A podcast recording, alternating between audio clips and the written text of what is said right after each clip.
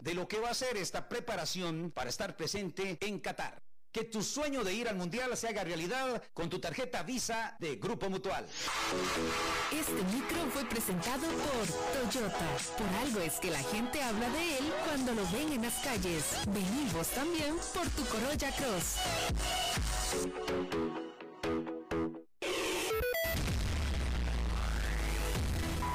Noticias CRC 89.1 Radio. 4 con 59 minutos, estas son las principales noticias de la hora.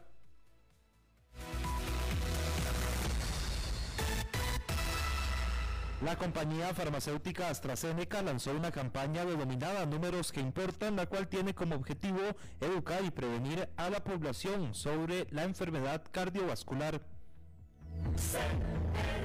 La primera semana de septiembre presentó una disminución de 750 casos de COVID-19 en comparación con la semana anterior, según cifras del Ministerio de Salud. Y en noticia de entretenimiento, el actor de George de la Selva y protagonista de la trilogía de la momia, después de haber desaparecido de la pantalla grande por años, recibió una ovación de 7 minutos en el Festival de Venecia por su interpretación en la película Wall, con la que puede llegar a ser nominado para un Oscar. Se trata de Brandon Fraser. En una hora más noticias. Noticias cada hora en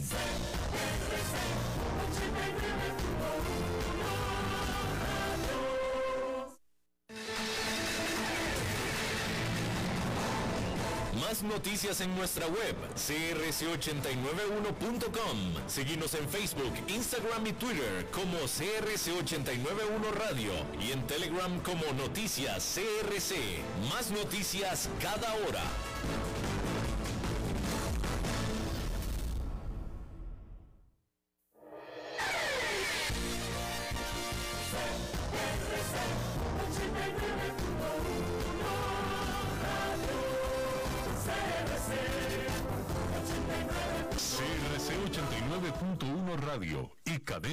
Costarricense no se hacen responsables por las opiniones emitidas en este programa.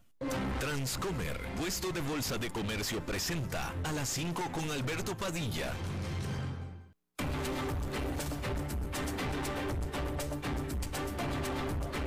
Inicia a las 5 con Alberto Padilla un programa diseñado con el objetivo de llevarte diariamente un tema de actualidad, acompañado siempre de reconocidos editorialistas, de lunes a viernes a las 5 de la tarde por CRC 89.1 Radio, a las 5 con Alberto Padilla. Hola, ¿qué tal? Saludos, bienvenidos a esta emisión de A las 5 con su servidor Alberto Padilla. Muchísimas gracias por estarnos acompañando, gracias por estar ahí le mando cálidos saludos desde la señal y las instalaciones de CRC 89.1 Radio en San José, Costa Rica, de donde estamos transmitiendo hasta el punto, en el tiempo y en el espacio en el que usted nos está escuchando, porque estamos transmitiendo en diferentes líneas simultáneamente, en diferentes vías, por ejemplo en Facebook Live, en la página de este programa, a las 5 con Alberto Padilla, así como también estamos disponibles en el canal de YouTube de este programa Asimismo, en podcast, en las diferentes más importantes plataformas para ello, Spotify, Apple Podcast, Google Podcast y otras cinco importantes más. Aquí en Costa Rica este programa que sale en vivo en este momento a las 5 de la tarde se repite todas las noches a las 10 por CRC 89.1 Radio. En esta ocasión me acompaña al otro lado de los cristales, tratando de controlar los incontrolables, el señor David Guerrero. Y la producción general de este programa, siempre poderosa, desde Bogotá, Colombia, a cargo del señor Mauricio Sandoval. Bueno, pues hay que comenzar eh, hablando acerca de la noticia de mundial que ocupa el día en este, eh, en este, en todo el mundo, y es eh, la muerte de la reina Isabel II de Inglaterra. Y a esta hora muchedumbres están afuera del Palacio de Buckingham en Londres y se acumulan los tributos eh, por parte del público y también de líderes extranjeros ante la muerte de la reina Isabel II este jueves por la mañana. La reina falleció a los 96 años de edad en el castillo de Balmoral en Escocia, al norte de la Gran Bretaña. Se trata de la monarca de más edad y que más tiempo estuvo en el trono en la historia. Tomó el trono en 1952 a la edad de 25 años de edad eh, y por supuesto que transitó por un periodo de intensos cambios. Su marido, el príncipe Felipe, de 73 años, murió en abril del año pasado. Él considerablemente más joven que ella. El funeral de Isabel se dará dentro de 10 días. Y así, el hijo mayor de Isabel, Carlos, Charles, inmediatamente asciende al trono como monarca de Inglaterra.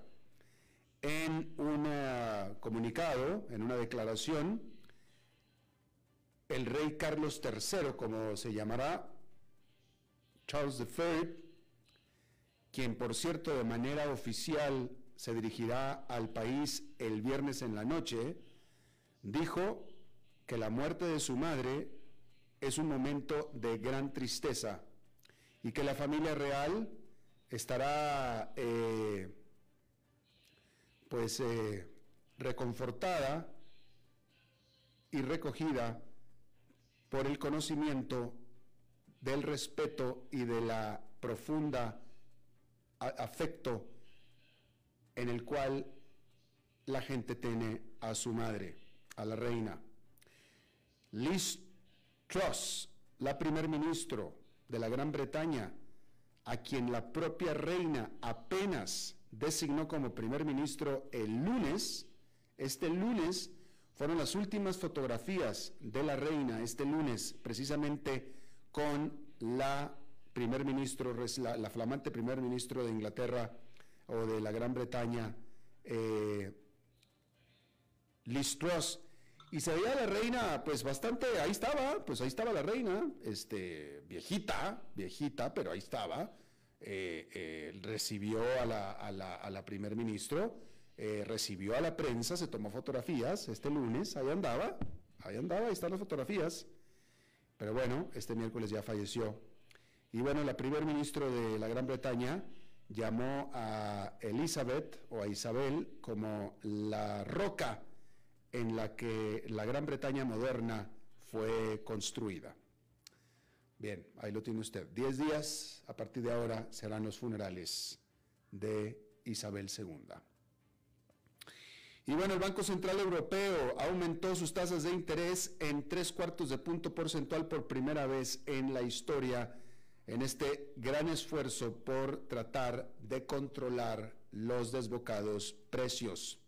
La inflación anual en la zona euro alcanzó 9,1% en agosto, que es su mayor nivel de la historia, y continúan todavía subiendo, eh, sobre todo por los altos precios de la energía y de los alimentos.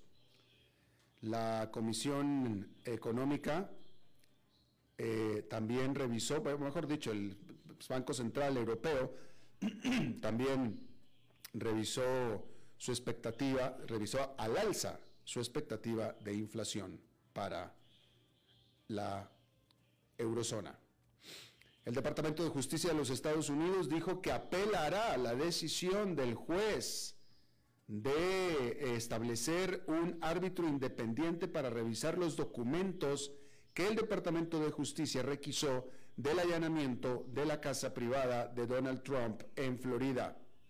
Hay que recordar que el expresidente había pedido la revisión por parte de un árbitro de una, tercera parte, eh, alegando que el material que se recogió de su casa está cubierto por el privilegio ejecutivo, es decir, por el privilegio presidencial, y que por tanto debería de estar aislado de investigadores que están eh, hurgando entre las, eh, eh, hurgando por la manera en que él manejó este material que es clasificado.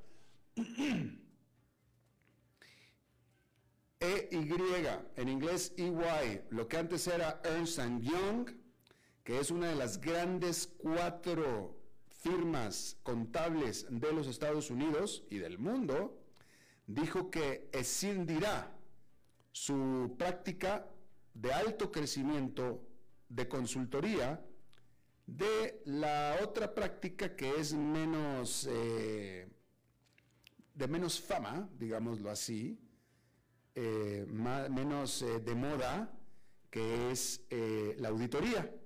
Entonces va a separar ahora a la consultoría de la auditoría. Y esta separación tiene la intención, en parte, para resolver los conflictos de interés que hay entre ambas partes. Porque una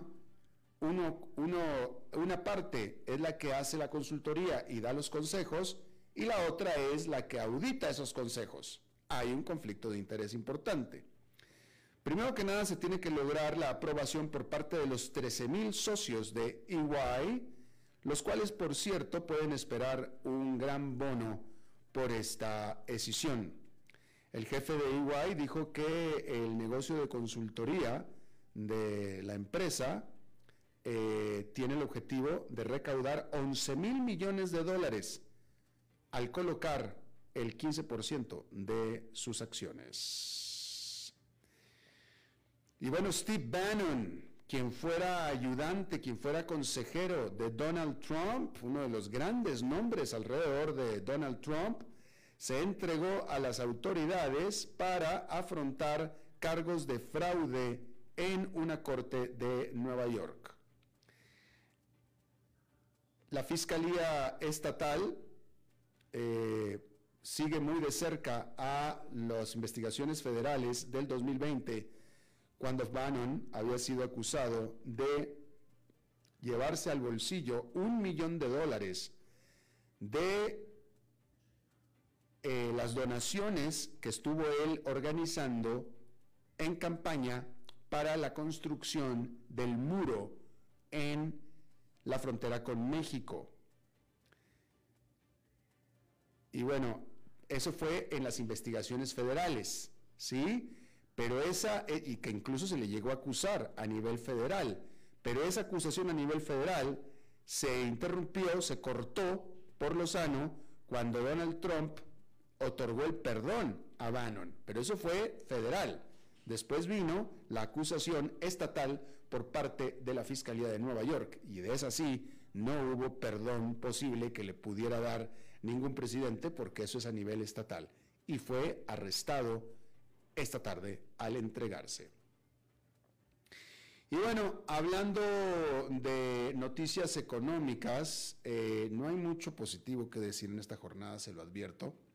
Primero que nada, hay que comenzar diciéndole que Goldman Sachs, uno de los más eh, influyentes bancos de inversión y casas y, y centro de estudios económicos, Goldman Sachs, ajustó al alza sus expectativas de aumentos de tasas de interés ya por lo pronto espera Goldman Sachs un aumento de tres cuartos de punto porcentual en la reunión de política monetaria de este mes, citando la agresividad mostrada por los funcionarios de la Reserva Federal recientemente.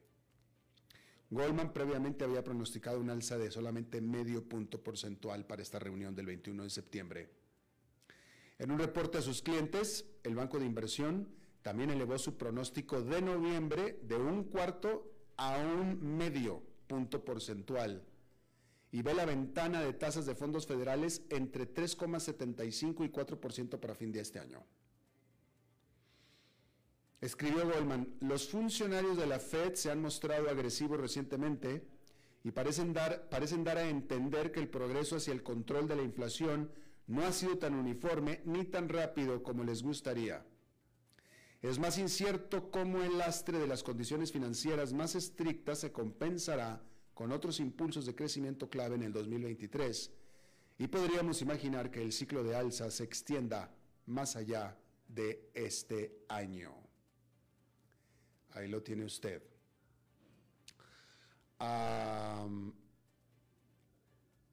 déjeme, le digo también entonces, vamos a hablar del dólar, que está subiendo de manera muy, muy importante, como usted lo sabe. ¿Sí?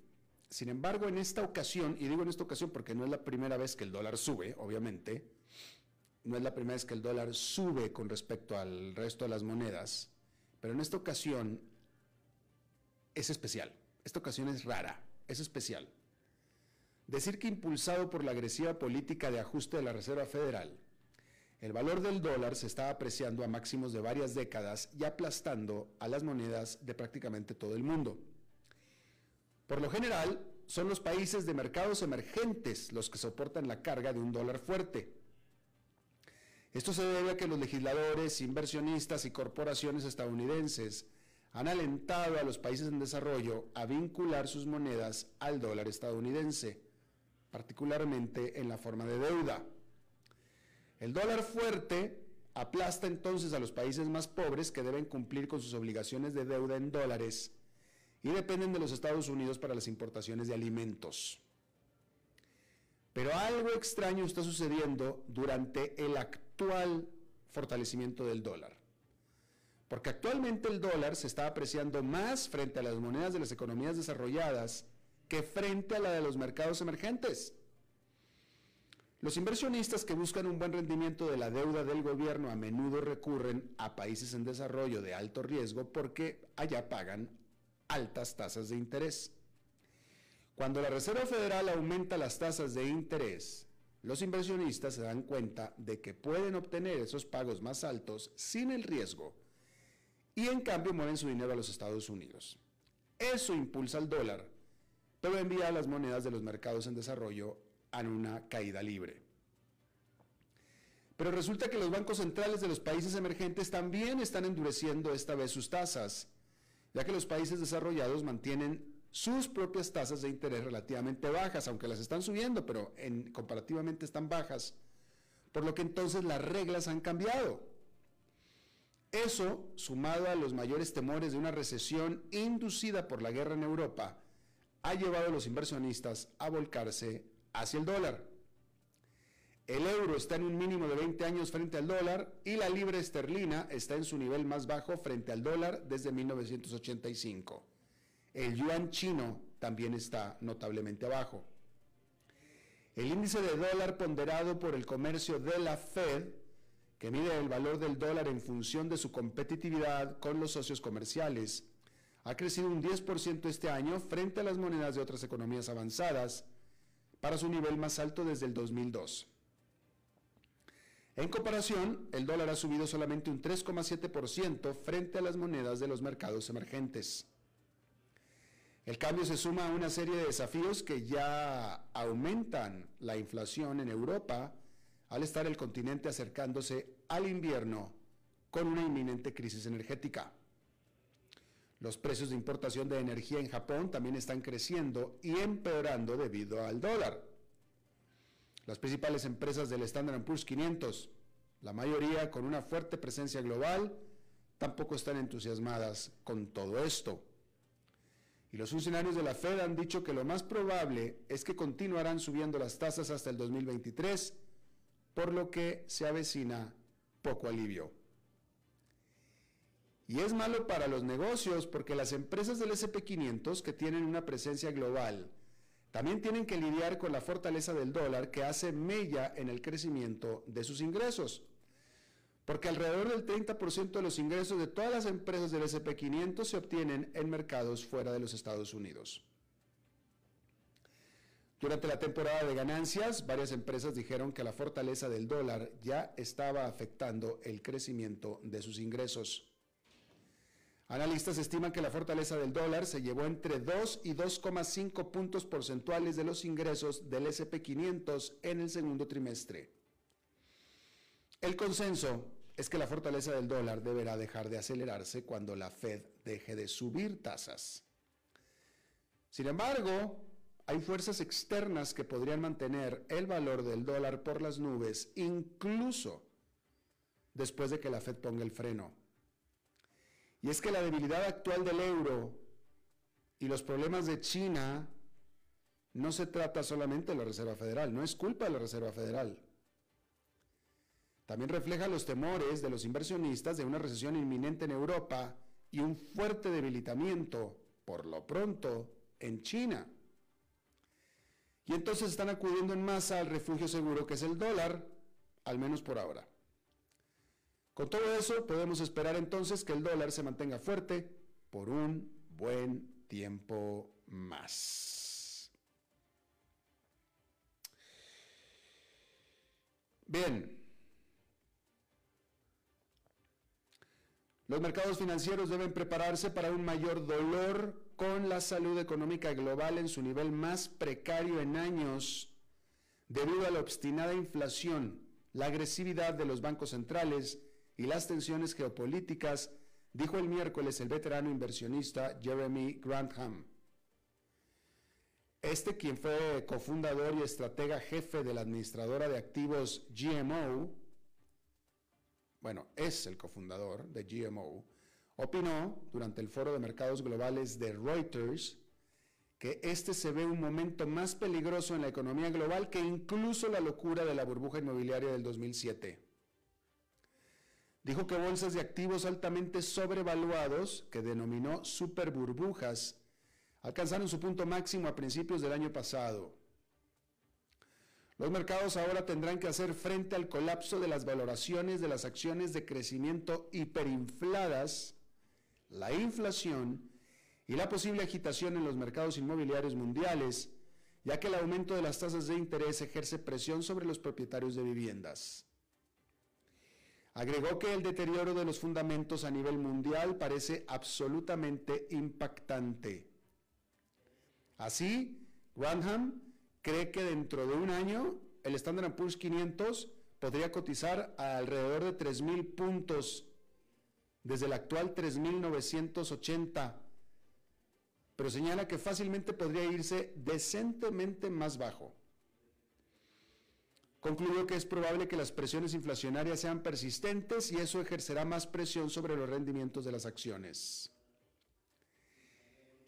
concluyó que la gente se olvida de ajustar al SP500 por la inflación. Dice que los activos ahora valen un 9% menos debido a la inflación del último año.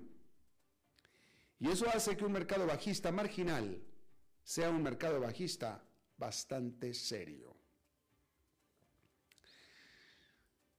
Ahora, un estudio por parte de gente muy seria.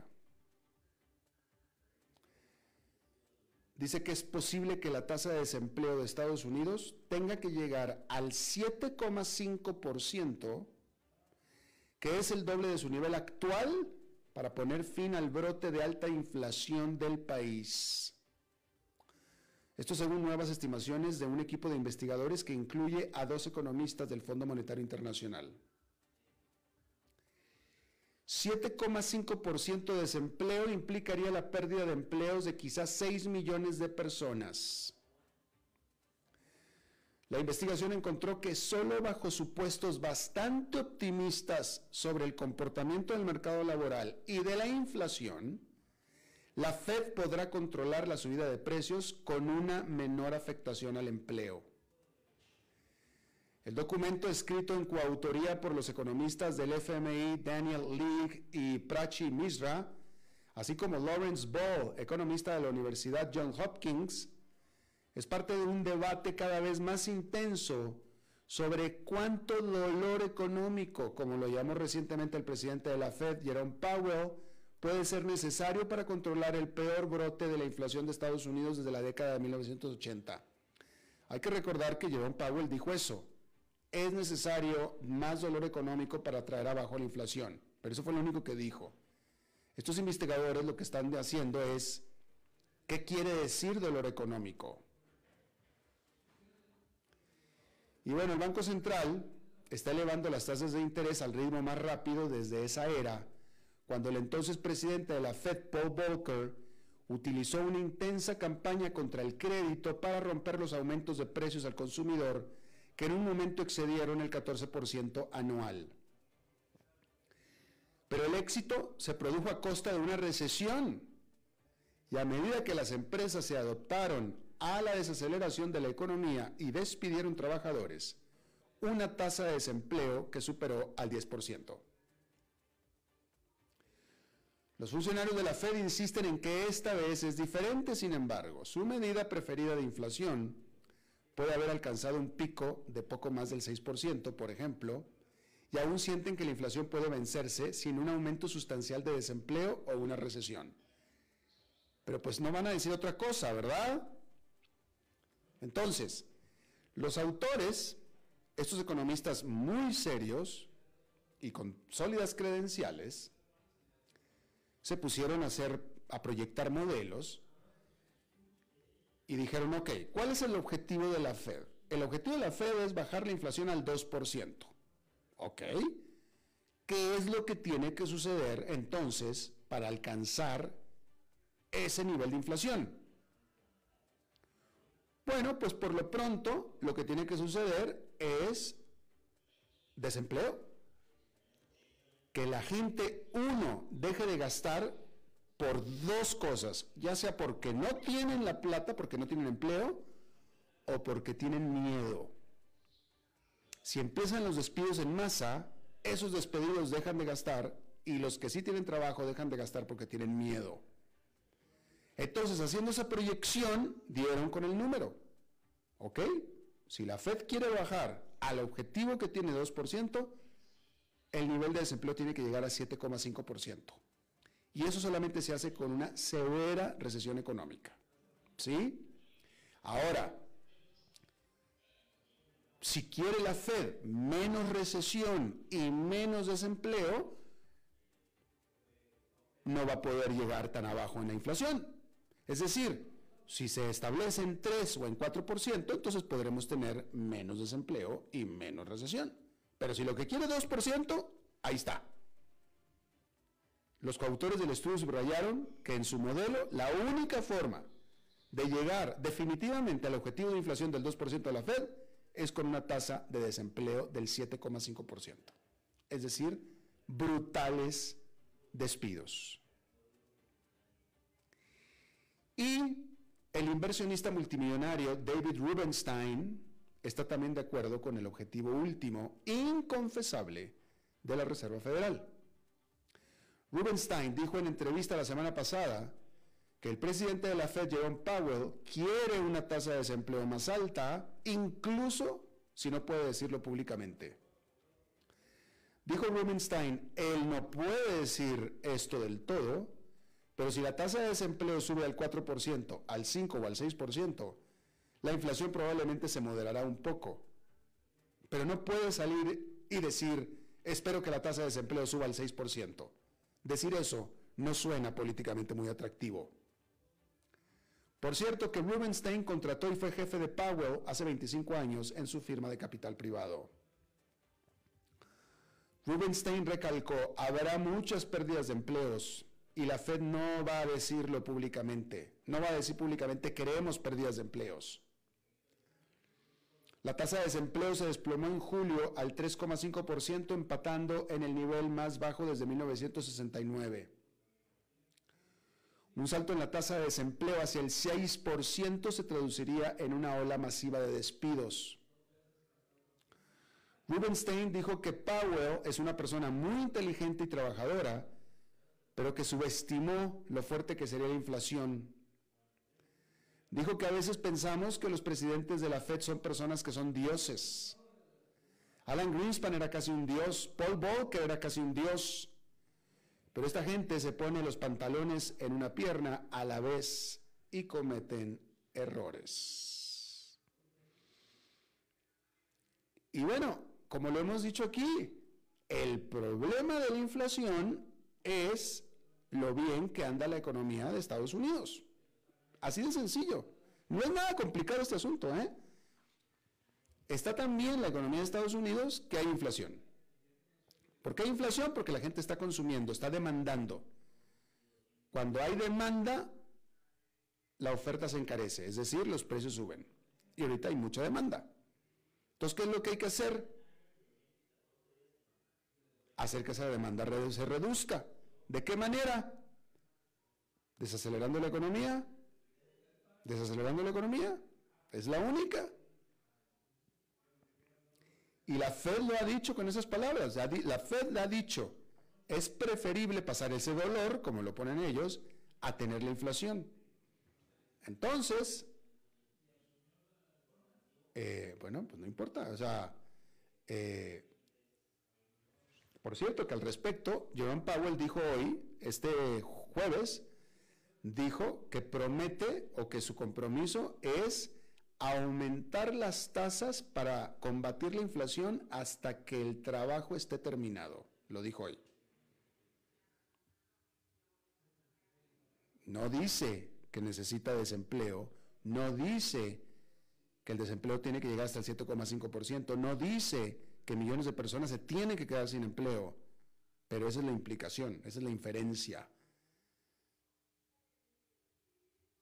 Subirá las tasas hasta que, el, hasta que el trabajo esté terminado. Y el trabajo terminado es cuando alcance 2%, que es el objetivo. Es decir, recesión económica y despidos masivos. Vamos a una pausa y regresamos con nuestra entrevista de hoy. A las 5 con Alberto Padilla, por CRC 89.1 Radio. Desde los verdes bosques de nuestra montaña nos llega agua Cerros de la Riva, agua fresca de manantial que te permitirá vivir en equilibrio, proteger tu salud y la de tu familia, libre de sustancias químicas, envasada sin alterar su naturaleza a 2.000 metros de altura. Agua Cerros de la Riva, naturalmente neutral. Búscanos como cerrosdelarriba.gmail.com Llámanos al 8374-3229. Cerros de la Riva, Live Spring Water. Ok, gracias a todos por haber venido a la fiesta de despedida de don Alberto, quien cumple 30 años de trabajar para nuestra empresa. Y bueno, le llegó el día del retiro. Don Alberto, ¿por qué no viene acá y nos da unas palabras? Muchas gracias a todos. Solo puedo decirles que si alguien sabe de algún trabajito, que por favor me avisen. Es en serio. No me preparé para este momento y tengo que ver cómo consigo otro trabajo. No cometan el mismo error que yo. Transcomer, puesto de bolsa de comercio. Construyamos juntos su futuro. Somos expertos en eso.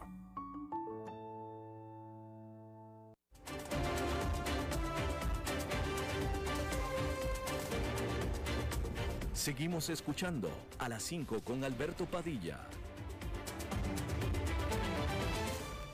Gracias por continuar con nosotros. Eh, cuando hablamos de la inmigración, típicamente estamos hablando intrínsecamente, o sea, por sentado, y ya casi en automático estamos hablando de la inmigración hacia Estados Unidos. y sí, efectivamente, la masa inmigrante latinoamericana fluye hacia el norte, hacia Estados Unidos. Sin embargo, ¿qué hay de la inmigración intralatinoamericana que es bastante grande, bastante importante y se habla muy poco de eso? ¿Sí?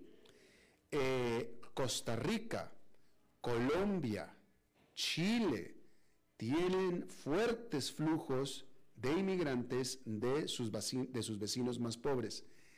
En el caso de Costa Rica, nada más este es un caso, pero eh, se, repite en los países que acabo de mencionar, desde el verano del 2021, cuando Daniel Ortega, el presidente de Nicaragua, eh, encerró a decenas de opositores políticos de cara a las elecciones presidenciales de noviembre, y esto es apenas en el 2021, los nicaragüenses han solicitado asilo en Costa Rica a los niveles más altos desde que estalló la crisis política de Nicaragua en abril del 2018 y este éxodo de nicaragüenses que huyen de la represión política tiene el sistema de asilos de Costa Rica tambaleándose bajo el peso de las solicitudes que superan incluso la década de 1980 cuando las guerras civiles asolaron Centroamérica. Y aquí estamos hablando de asilos, es decir, de personas que están tratando de formalizar el asilo.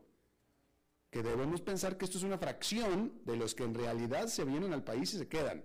Pero de nuevo, lo mismo es en Colombia lo mismo en Brasil con venezolanos, en Chile con bolivianos.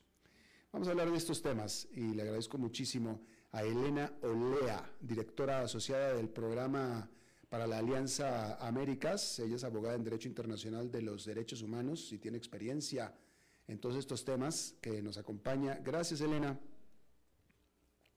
Hola, buenas tardes. Muchas gracias por la invitación. Gracias. Eh, ¿Cuáles son los países? Yo mencioné yo Chile, mencioné Colombia y mencioné Costa Rica. Eh, ¿son, los ¿Son los únicos países que tienen flujos importantes de inmigrantes latinoamericanos? Bueno, yo creo que es importante destacar que efectivamente ha aumentado la migración en todos los países. Yo creo que yo a esa lista agregaría Argentina también. Argentina como receptora. Ah, exacto, Argentina como receptor muy importante de los países vecinos. Interesante también, definitivamente. ¿Hasta qué punto, eh, o sea, cómo podemos, de nuevo, porque cuando hablamos de inmigración todo el mundo dice Estados Unidos, pero realmente intras, intras, intralatinoamericano hay, hay, hay gran, gran inmigración. Sin duda alguna, yo creo que, eh, o sea, hay un flujo hacia el norte, es innegable, pero sin lo que hemos visto en los últimos años, que creo que es importante destacar, es justamente el aumento de la migración dentro de América Latina misma. Eh, por supuesto, en algunos casos, resultado de algunas políticas de control migratorio en el norte, pero también porque algunas personas encuentran más oportunidades y facilidades para la integración en América Latina y por ello optan por quedarse en la misma región. Interesante. Eh, de nuevo, la cobertura típica mediática definitivamente, pero también mediática por, porque es de las ONGs, etcétera, también se centran eh, y hay mucho más activismo en Estados Unidos, permiten entonces a los, a los medios este, eh, eh, investigar mucho sobre los abusos y a, los derechos humanos de los inmigrantes, etcétera, en Estados Unidos. ¿Cuál es la circunstancia en América Latina? La pregunta es, ¿el latinoamericano que se va al país vecino cae mejor, en mejores manos, tiene más posibilidades de estar mejor que el que se va a Estados Unidos o no? Bueno, por supuesto, eh, hay diferencias. Yo creo que es importante destacar que el factor económico, la diferencia en los salarios, es un factor que para muchos hace que sea más atractivo Estados Unidos que la región. Pero eh, el menos maltrato de parte de las autoridades migratorias, en general yo diría que es inferior en América Latina, excepto en México que eh, en, Estados Unidos, que ese también es un factor importante. Programas y posibilidades para la regularización migratoria son muchísimo mayores en América Latina. Eh, en Sudamérica tenemos Mercosur, que permite en muchos casos la residencia autorizada por el solo hecho de ser nacional de un país. Un argentino puede solicitar residencia en Chile solamente por ser argentino. No tiene que demostrar recursos, educación, nada esos factores también facilitan la migración. También, sin duda, frente a situaciones de flujos masivos, como por ejemplo eh, el flujo venezolano, tenemos el ejemplo colombiano que es bastante atractivo de la salida, eh, digamos, pragmática con el estatus temporal protegido para la población venezolana que no los reconoce eh, como refugiados, pero les permite vivir en Colombia por 10 años y luego de ese periodo de tiempo hacer el tránsito a la residencia definitiva en Colombia. Yo creo que esas alternativas eh, hacen que sea más fácil y por supuesto eh, no existe la barrera idiomática y la barrera cultural eh, aparentemente resulta siendo menor entre latinoamericanos que cuando se migra a Estados Unidos. Claro, déjame te pregunto, esta es una pregunta bien específica que tal vez no vayas a conocer el dato, pero el nicaragüense, eh, que, Nicaragua es un exportador de inmigrantes, el nicaragüense prefiere irse a Estados Unidos o prefiere venirse a Costa Rica? En los últimos años lo que hemos visto es que aumenta mucho más el flujo a Costa Rica que a Estados Unidos. Interesante. Bueno, cuando menos estando en Costa Rica puede ir y venir cerca al, pueblo, ¿no? Eh, Elena, Elena, me pareció que dijiste que México eh, es un país bastante represor para los inmigrantes. Sí, sí. Eh, los, todos los relatos de las personas que logran ingresar a Estados Unidos eh, son consistentes en, en hablar de los abusos de parte de las autoridades mexicanas, ya sea las autoridades federales, incluyendo la recientemente creada Guardia Nacional, que terminó siendo finalmente una gran fuerza de control migratorio del, del ejército, y también de la policía estatal, la policía local y por supuesto la policía federal. Y a eso también se añade algunas partes del territorio mexicano en que hay un gran control de parte del crimen organizado que le genera otro tipo de peligros a la ruta migratoria. Entonces el cruce por México es particularmente difícil y el número de personas desaparecidas, secuestradas, heridas y muertas eh, en ese cruce por México refrenda que realmente una parte muy difícil del y sí, pues es que lo que pasa que también eh, cada migrante, dentro de su pobreza y desesperación, pero cada migrante centroamericano, sudamericano, que cruza hacia México para ir a Estados Unidos, es un eh, cajero automático, tiene dinero encima. Y muchos de ellos no, pero lo que sí hemos observado es que son secuestrados y, y le piden a sus familiares, sobre todo cuando tienen familiares en Estados Unidos, que paguen una especie de rescate o recompensa para ponerlos, ponerlos en libertad. Eh, y eso los hace, por supuesto, más susceptibles aún a ser víctimas de, otros delitos en el, en el trayecto migratorio. Terrible, es, es, cierto y es, es vergonzoso. Em, me sorprendió cuando me dijiste que Argentina es receptor de inmigrantes. Em, eh, quiero suponer que típicamente el típico inmigrante hacia Argentina es boliviano. Eh, y me cuesta trabajo pensar en este momento que la situación económica es más difícil en Bolivia que en Argentina. Eh, bueno, yo creo que efectivamente la migración argentina es a Argentina es de vieja data, hay una migración peruana también importante, mm. chilena, chilena, bien de hace varios años, de hace varios años cuando eh, y es interesante considerar que en algunos casos ya se han formado familias eh, transnacionales. Y por eso, a pesar de la, de la difícil situación económica de Argentina, algunas personas optan por seguir en Argentina. Luego, otro factor que hace Argentina un destino interesante para los jóvenes latinoamericanos es la educación, el acceso a la educación universitaria gratuita. Mm. Eh, y eso continúa siendo un polo atractivo para, para muchos jóvenes. Interesante, interesante. en lo personal, em, en lo personal me llama, hablando de, la masiva inmigración de venezolanos a Colombia, me, da la impresión a la distancia de que los colombianos en general han sido bastante receptivos eh, eh, a, los, a los venezolanos, que han llegado en más, en millones incluso, hacia Colombia. Ah, sin embargo, en Panamá, los venezolanos han tenido algo de problemas de aceptación por parte de los panameños. En ese sentido te pregunto, ¿qué país de América Latina o país de América Latina son los más, eh, em, los menos tolerantes a los inmigrantes, por decirlo de esa manera?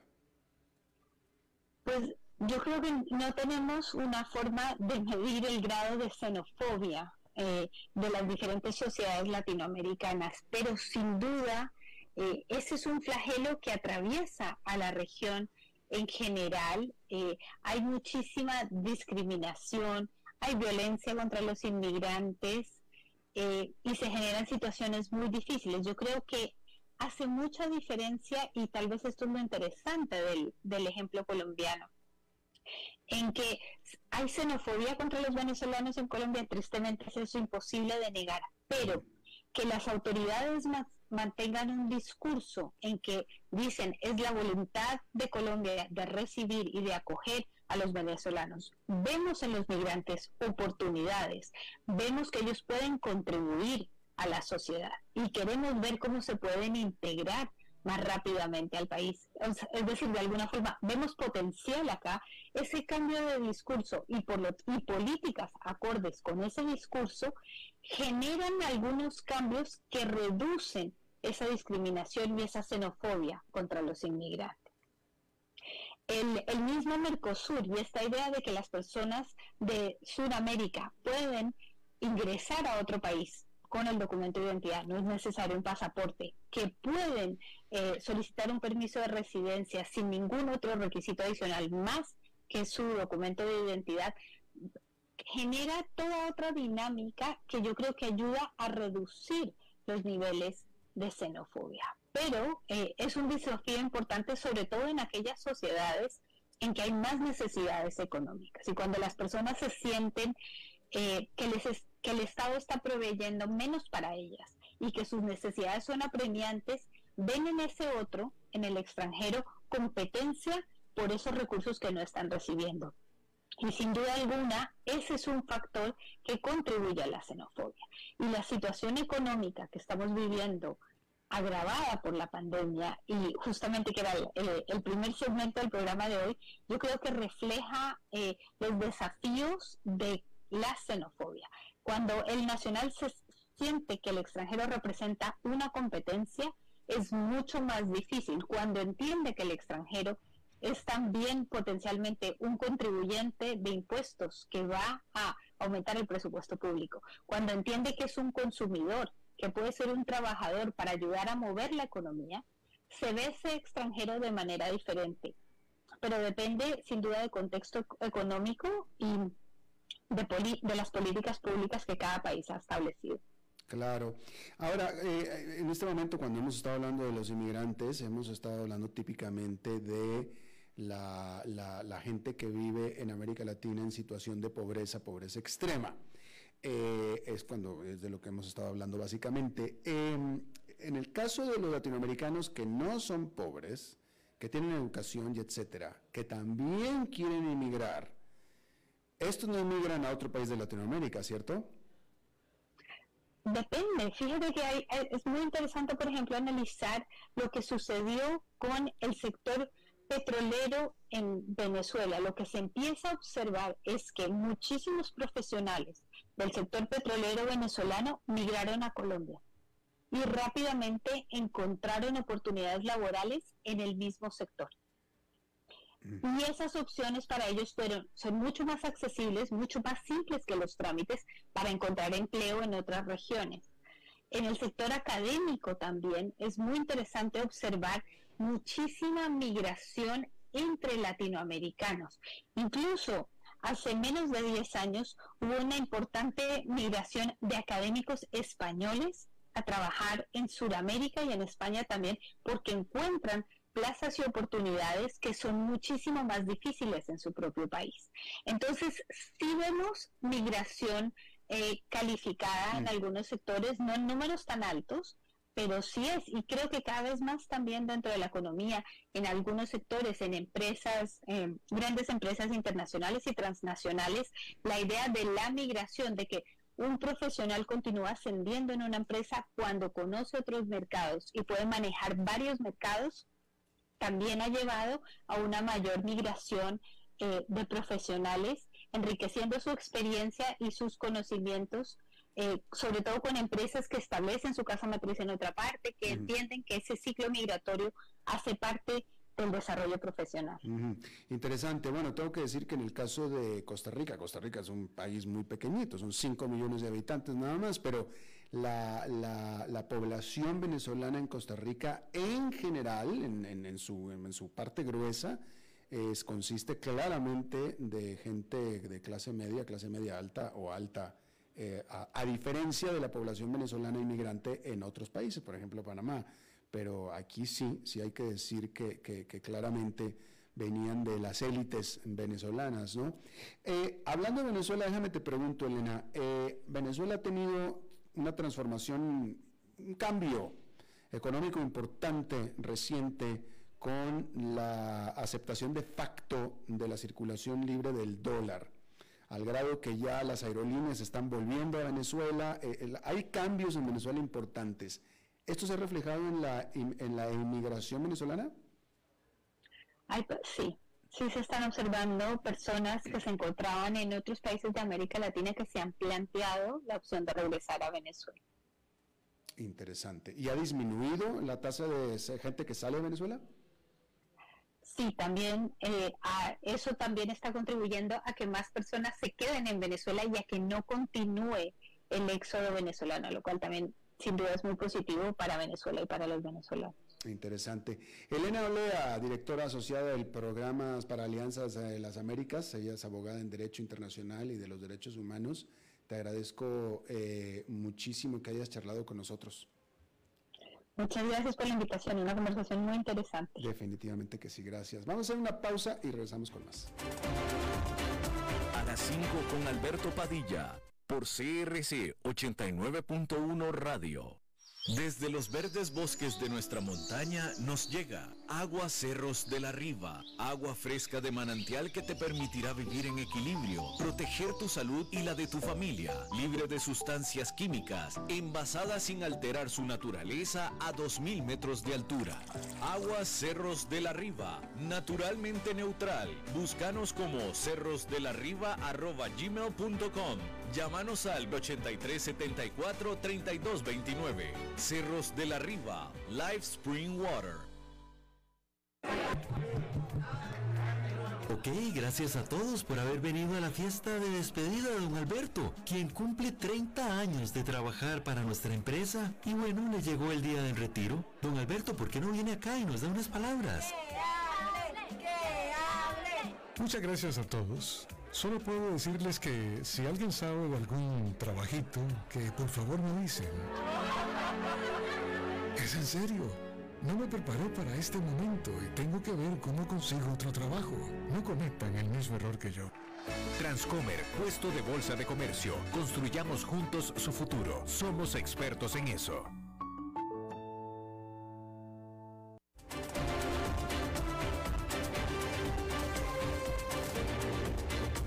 Seguimos escuchando a las 5 con Alberto Padilla. Bueno, en los jueves tenemos la visita, la participación en este programa de un buen amigo, un buen conversador, un buen analista, comentarista, el señor Dado, el señor Enfadado. ¿Cómo está usted, señor? Padilla, vos tenés más de 30 años de servicio.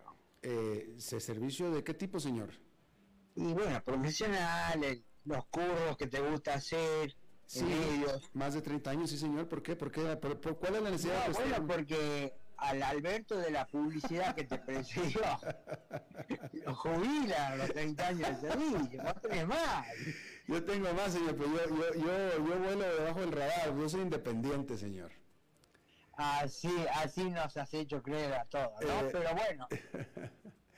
Usted sabe que este asunto de ponerle Alberto al personaje del noticiero, del anuncio, eh, desafortunadamente es un patrocinio, señor, y aquí los patrocinadores este, ordenan, entonces, este... Eh, son sagrados. Son sagrados. Entonces no, no, hay nada que pueda decir yo, señor, más que aguantármela. Bueno, Alberto, aquí te cuento que estoy un poco conmovido. A lo mejor, digamos, mi intervención hoy tenga ese reflejo por, bueno, la muerte de la reina de Gran Bretaña, eh, una figura que nos ha marcado a todos, bueno, a, vos, a mí, a nuestra generación, a generaciones precedentes.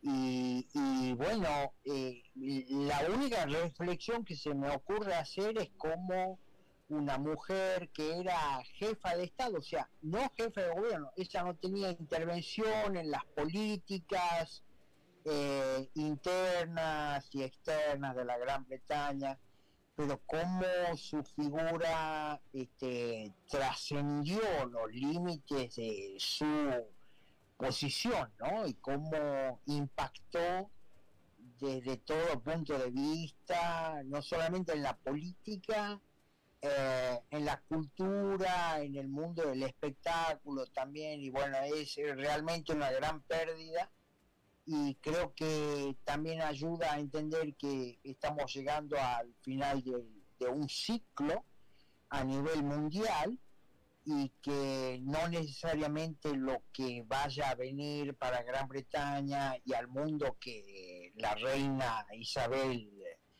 en el que la reina Isabel incluyó, no necesariamente va a ser mejor. Pero bueno, así están las cosas, Alberto eh, a mí lo que me había realmente hecho pedazos eh, la paciencia, hoy estoy siendo muy educado, fíjate, ¿no? Este es eh, lo que siguió a este referéndum en Chile de rechazo rotundo por más del 62% al proyecto de constitución comunista que se había presentado y bueno, como el gobierno y sectores de, del surdaje en Chile quieren insistir, quieren que de nuevo se vaya a un proceso constituyente cuando la gente en su inmensa mayoría, y en especial las comunidades donde hay alto predominio aborigen o indígena, a los que este proyecto de constitución comunista quería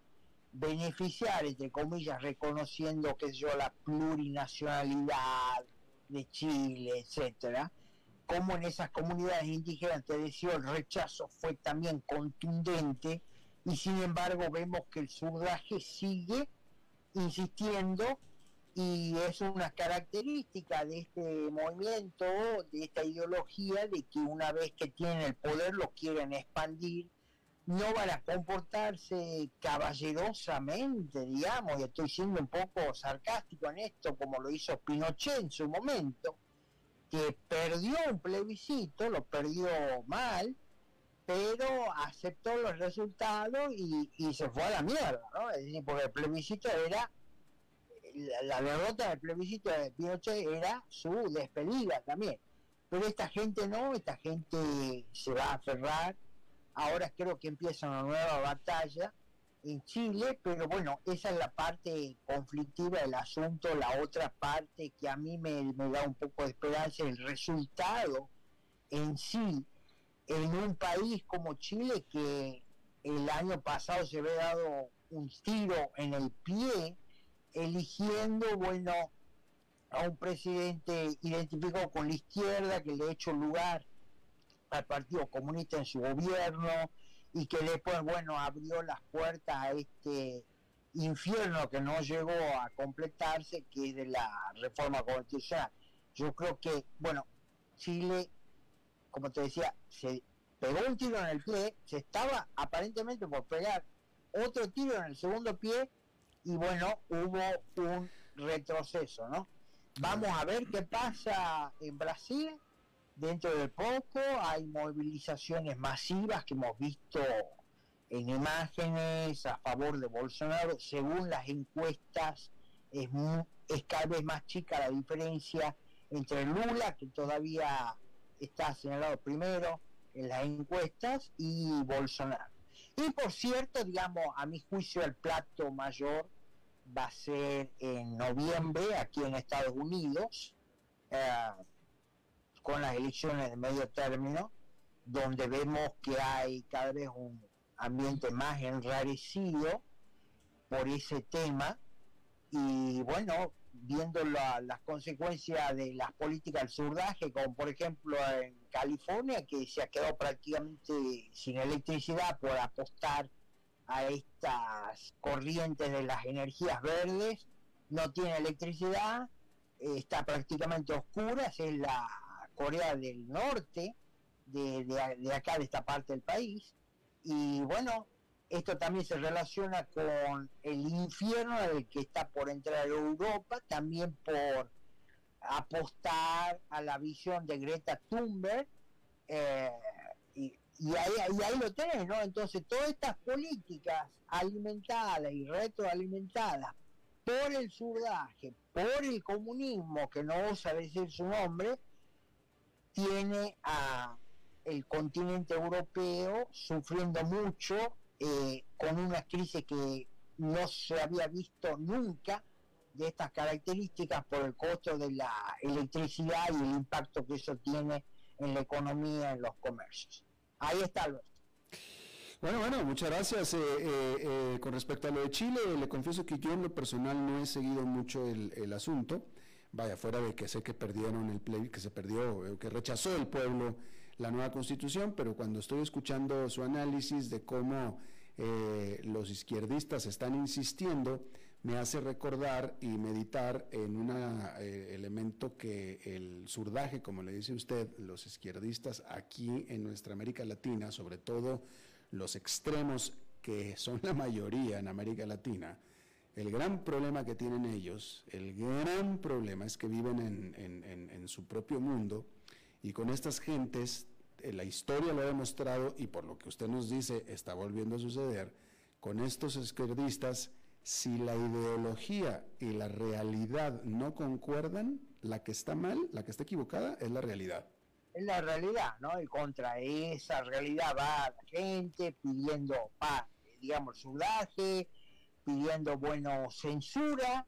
En Argentina están pidiendo leyes para combatir el odio en redes sociales, en el periodismo, que toda la crítica o muestra de los efectos nefastos que tiene la política zurda en la economía, sobre todo porque ellos son totalmente incompetentes a la hora de, de las políticas económicas, todo eso es considerado bueno, una política de odio a la que hay que censurar, hacer desaparecer, literalmente. Claro. Señor David, muchísimas gracias.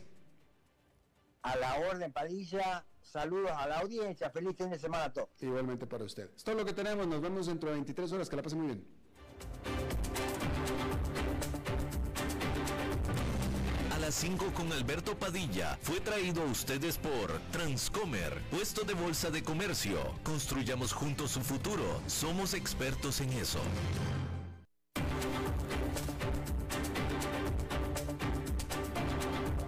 Concluye a las 5 con Alberto Padilla.